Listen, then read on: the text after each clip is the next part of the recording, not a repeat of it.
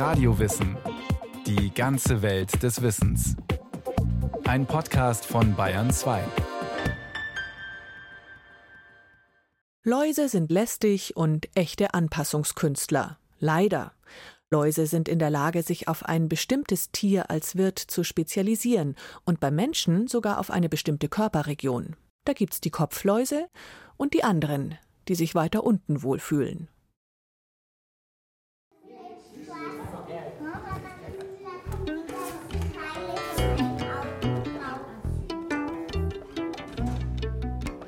Meine Mama musste Läusemittel drauf tun. Die Mama musste Schaum drauf Läusealarm. Läusealarm. Und dann musste sie die Haare abwaschen. Läusealarm. Und die Läuse waren weg. Erstmal weg. Und nur um ein paar Monate später wiederzukommen. An der Garderobentür im Kindergarten hängt das altbekannte rote Hinweisschild mit der grinsenden, sechsbeinigen Comiclaus drauf. Darunter ist wie gewohnt in dicken schwarzen Lettern zu lesen: Läusealarm. Erstmal keine Panik haben. Bemüht sich die Münchner Apothekerin Stefanie Jedelhauser hinter der Kassentheke. In der Elvira-Apotheke ist Läusealarm Alltag. Im Winter weniger, nach den Sommerferien mehr. Ferne Länder, fremde Menschen, neue Köpfe, die kurz aneinander geraten und schwupp siedelt die Laus über.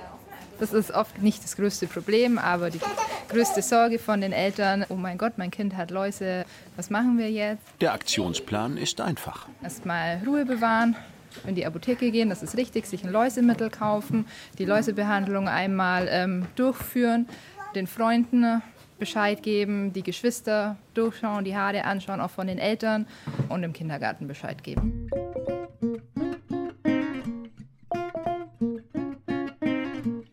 Läuse ticken simpel. Die Laus, die macht eigentlich nichts anderes, als nach Blut zu suchen. Und das kriegt sie halt einfach an der Kopfhaut und da versucht sie dran zu bleiben.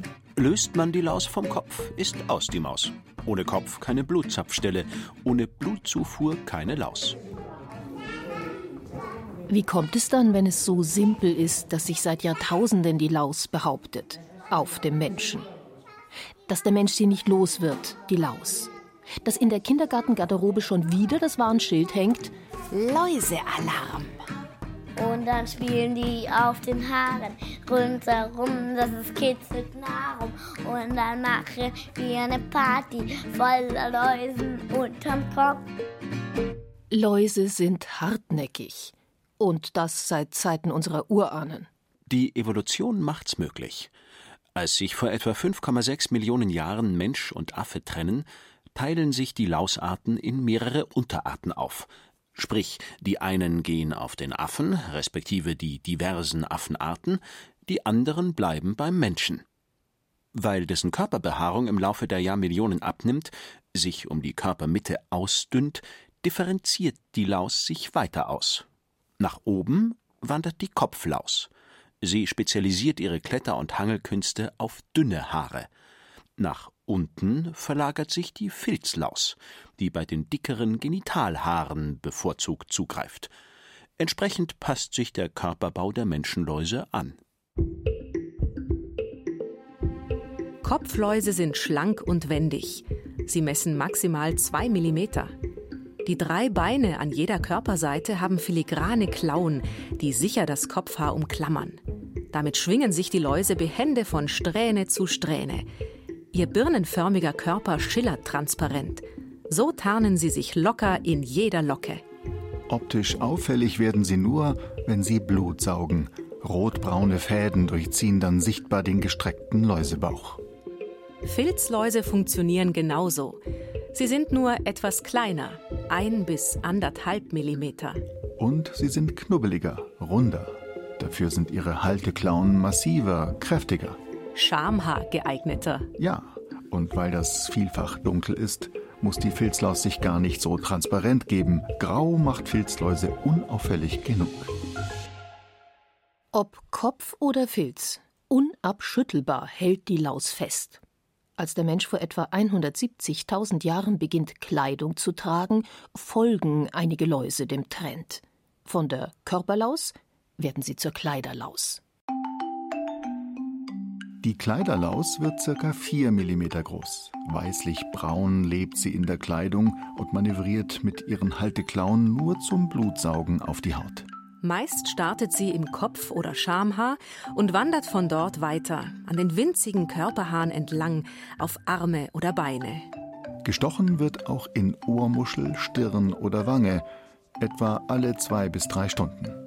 Nach dem Mal geht es jedes Mal retour in Hemd oder Bluse. Kleiderläuse lieben das Leben an Nahtstellen und Säumen. Alle drei Lausvarianten bleiben treu an ihrem Menschen. Und als unsere Vorfahren vor Urzeiten aus Afrika in die wesentlich kälteren nördlichen Breitengrade aufbrechen, bringen sie auch ihre kleinen Mitbewohner mit. Die Laus klammert sich an ein Haar und das Lausweibchen legt Eier direkt unten an der Kopfhaut, also da, wo das Haar quasi herauskommt und kittet das Ei fest. Und in dem Ei entwickelt sich die kleine Laus. Erklärt der Oberarzt an der Hautklinik der Universität Heidelberg, Michael Hartmann, das Prozedere bei Kopf- und Filzlaus.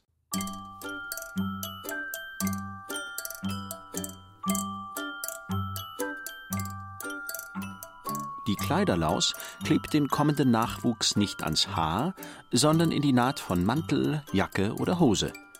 Beim Schlüpfen aus dem Ei, aus der sogenannten Nisse, sieht die kleine Laus schon fast aus wie eine große. Nur erheblich winziger ist sie, ungefähr ein bis zwei Millimeter. Und auch die sechs Klammerbeinchen sind noch nicht fertig ausgebildet. Das bedeutet, das Läusebaby oder in der Fachsprache die Nymphe kann kaum klettern. Erstmal bleibt sie zunächst da, wo Mama Laus wohnt. Und die sieben bis zehn Geschwister, die am gleichen Tag geschlüpft sind. Und die sieben bis zehn Geschwister von gestern. Und vorgestern. Und äh, vorvorgestern. Läuseweibchen sind produktiv. Männchen weniger. Eine einzige Begattung reicht, damit das jeweilige Weibchen für den Rest des Lebens Eier legen kann. Das Restleben ist überschaubar. Die Gesamtlebenserwartung liegt im Durchschnitt bei 30 Tagen pro Kopf und 40 Tagen pro Filzlaus. Rechnet man die Geschlechtsreife ein, die nach 21 Tagen plus minus erst erreicht ist, bleibt eine gute Woche, in der sie unablässig Eier klebt. 0,8 mm große gelblich-weiße Kokons. Am liebsten dort, wo eine konstante Temperatur und Luftfeuchte herrscht und die Haare besonders dick sind. Im Nacken, an den Schläfen, hinter den Ohren, Nissen, Nissen, Nissen. Genitalbereich, Achseln, Augenbrauen. Augenbrauen? Filzläuse können auch an die Augenbrauen geraten, wenn. Wir bleiben jetzt mal bei der Kopflaus. Also Moment. Na gut. Nissen sind geniale Konstruktionen. Das Ei im Inneren wird umgeben von einer Chitinhülle mit Deckel. Diese Hülle schützt das Ei vor Umwelteinflüssen und vor Chemikalien. Durch eine Atemöffnung im Deckel gelangt Sauerstoff zum Ei. Nissen sind allein schon durch den speziellen Nissenkleber furchtbar.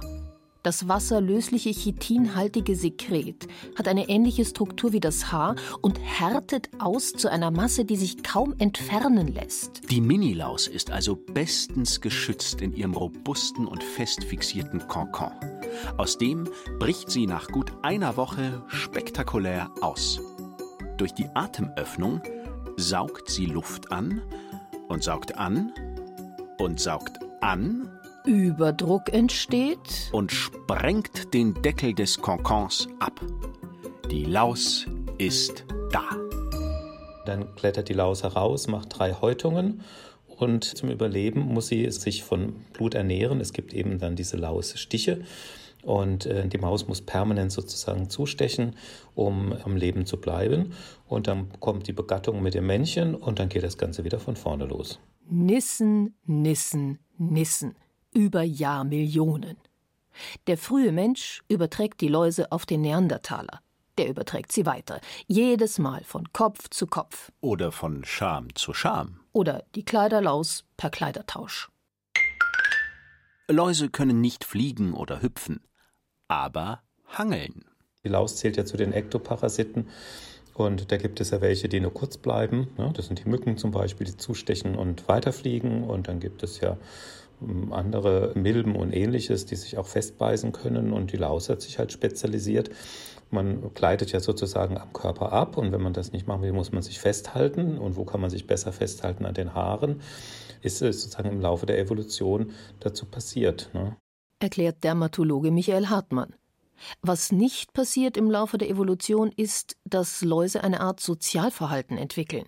Bienenstaat, Ameisenkolonie, Termitennest. Läuse leben mehr so locker nebeneinander her. Es sind Populationen auf Köpfen beschrieben, die Hunderte bis Tausende geht. Man sagt, irgendwann mal ist dann Schluss, weil nicht mehr genügend Stichplatz ist, aber ansonsten können die sich gerne zusammen gesellen auf dem Kopf. Bis auf den einen Moment der Begattung interessieren sich die Tiere wenig füreinander. Dafür sehr für den Menschen. Dabei ist die Laus keineswegs zu allen Zeiten immer nur ungelitten. Die heilige Paula von Rom schreibt im vierten Jahrhundert nach Christus Die Reinlichkeit des Körpers und des Kleides bedingt die Unreinheit der Seele. Waschen ist damals nichts für wahre Christen. Schließlich halten müffelnde und schmutzige Körper ab von irdischen Gelüsten. Läuse gelten ergo als Perlen Gottes. Vorübergehend. Als 1170 der verstorbene Erzbischof von Canterbury, Thomas Becket, in der Kathedrale aufgebahrt ist, wallen die Läuse aus seinen Gewändern. Als brodle das Ungeziefer über wie Wasser aus einem kochenden Kessel. Für die Trauergemeinde eine herausfordernde Situation. Überhaupt hat der Mensch im Mittelalter läusetechnisch einiges zu ertragen. In allen Schichten und Klassen wird da gegenseitig abgelesen, ausgekämmt, ausgekehrt. Was sicherlich auch eine soziale, eine verbindende Wirkung hat. Wie bei der Affenfamilie, die auf dem Baum sitzt und sich die Läuse aus dem Fell klaubt, um die anschließend zu essen. Tierläuse und Menschenläuse sind schon rein evolutionstechnisch eine etwas unterschiedliche Nummer, betont Dermatologe Hartmann. Hundefelllläuse, Katzenfelllläuse, Robbenläuse, Eichhörnchenläuse, Rüsselspringerläuse, Läuse, die sich im Gefieder von Vögeln festkrallen. Einige haben winzige Augen, andere gar keine.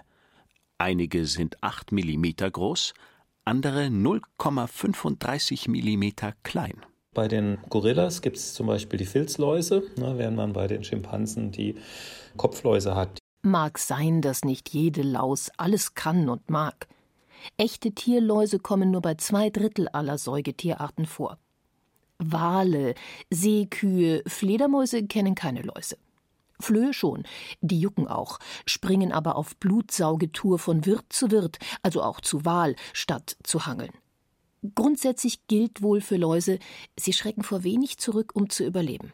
Und sie nehmen es mit der Partnerwahl nicht allzu genau siehe Menschenläuse. Die Kopfläuse und die Kleidelaus sind relativ eng zusammenstehen. Die können auch sich untereinander kreuzen und Bastarde sozusagen entstehen dann. Die kein Mensch einfach wieder los wird. Egal ob Kopf, Filz, Kleiderlaus oder Kreuzung. Wobei der Mensch da auch ein bisschen selber dran schuld ist. Läuse halten es nicht aus, wenn Leute mittel auf sie kommen. Sie verschwinden dann und denken, hey, hey, wir müssen hier sofort weg. So lange überleben können Läuse auch, weil sogar Koryphäen der jeweiligen Zeit völligen Fehlannahmen anheimfallen. Läuse entstehen aus Schweiß und Schmutz, lehrt Aristoteles früh. Hildegard von Bingen folgert später, Läuse stammen aus dem von menschlichem Fett ausgeschiedenen Schweiß und entstehen zahlreicher, je gröber, plumper, gefräßiger und dümmer ein Mensch ist. Weil Läuse den Leib innerlich schädigen könnten, wenn der Schweiß sie nicht ausscheide, empfiehlt Hildegard von Bingen einen Trank aus Aalgalle, Essig, Honig, Basilienkraut, geschabtem von Elfenbein etc. Andere versuchen es mit Essig oder Lorbeeröl, tragen altes Schweineschmalz auf oder den Saft der Frauenminze. Den Versuch ist es wohl wert. Die dubiose, dauernde Juckerei lässt im Mittelalter nicht wenige glauben, Läuse seien angehext. Was auch daher rührt, dass manch gewinnorientiertes Kräuterweiblein Läuse kultiviert, um sie tot oder lebendig einzurühren in Tinkturen gegen Gelbsucht, Fieber, Zahnschmerzen oder Schwindsucht. Den absoluten Höhepunkt erleben Läuse schließlich im Barock.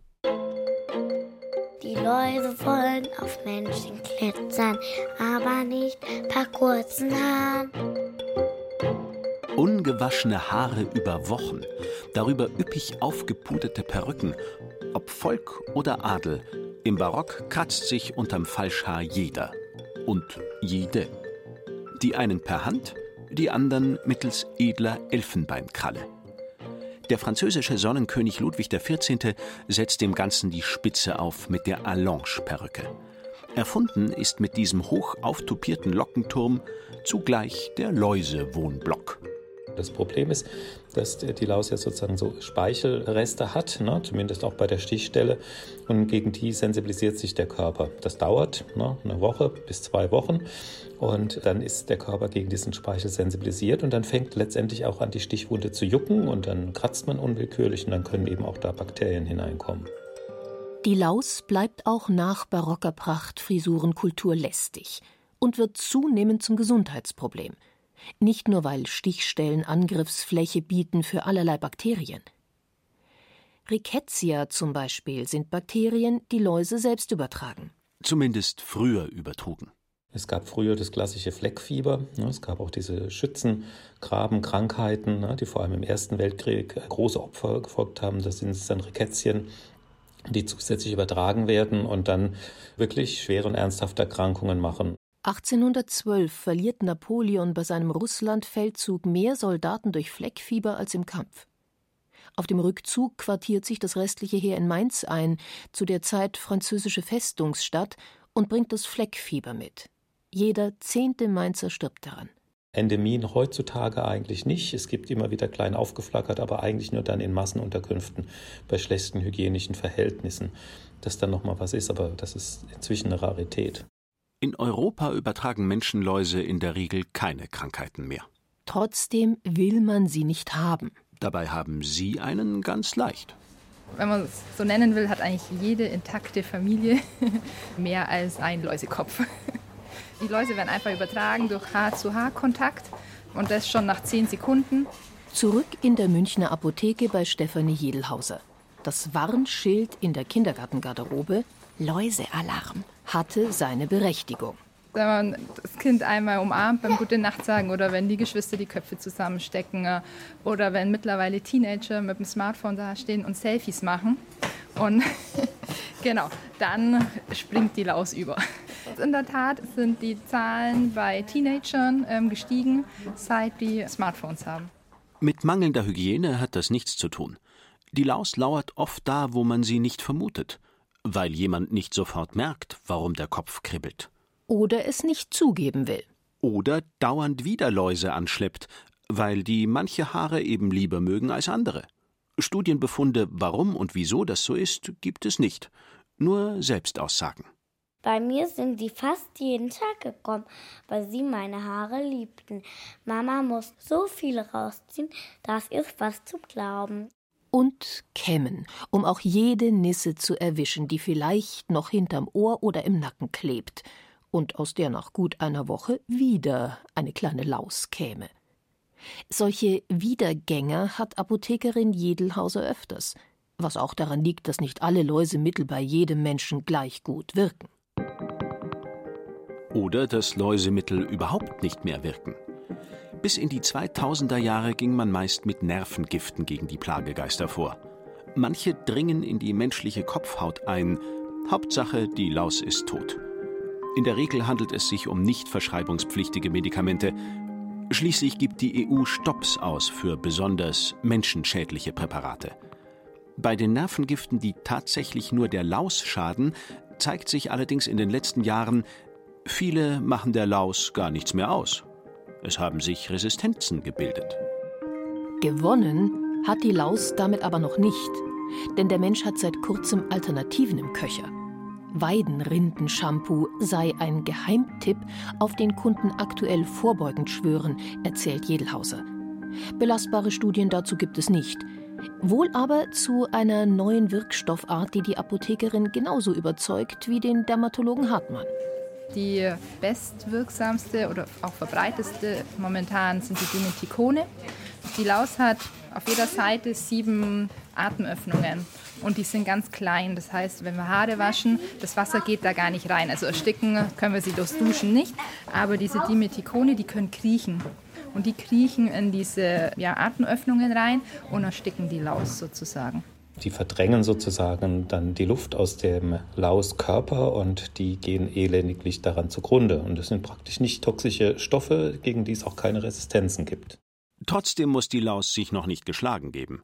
Nicht wenige Produkte beinhalten zwar derlei Dimetikone, aber die kriechen so langsam, dass die Laus sich elegant aus dem Schussfeld hangeln kann. Ganz davon kommt sie nicht. Ob Kopf, Filz oder Kleiderlaus, sie hängt am Menschen. Ausweichen auf den Familienhund funktioniert nicht. Auch nicht auf den Teddybären oder den Kuschelelefanten. Da hat sie überhaupt kein Interesse dran. Die Laus kann nur vom Menschenblut leben. Und das braucht sie alle drei bis vier Stunden, braucht sie menschliches Blut. Ähm, wenn sie das nicht bekommt, trocknet sie aus. Und sie lebt dann zwar noch vielleicht ein paar Stunden oder ein paar Tage weiter, aber sie ist nicht in der Lage, an einen anderen Kopf überzugehen oder irgendwo Blut zu saugen, weil sie austrocknet. Mag sein. Manches hingegen spricht trotz sämtlicher menschlicher Vorbehalte über Jahrmillionen hinweg für die Laus, zumindest aus Kindersicht. Beim Besuch in der Apotheke gibt es traditionell zur Läusetinktur einen Traubenzucker oder Lutscher. Das ist jetzt nicht dein Ernst als Argument für die Laus? Doch. Läuse-Lobbyismus. Boah, lecker. Okay. Bist auch so ein Lutscher? Meine Schwester will auch. Okay. Ja? Ja?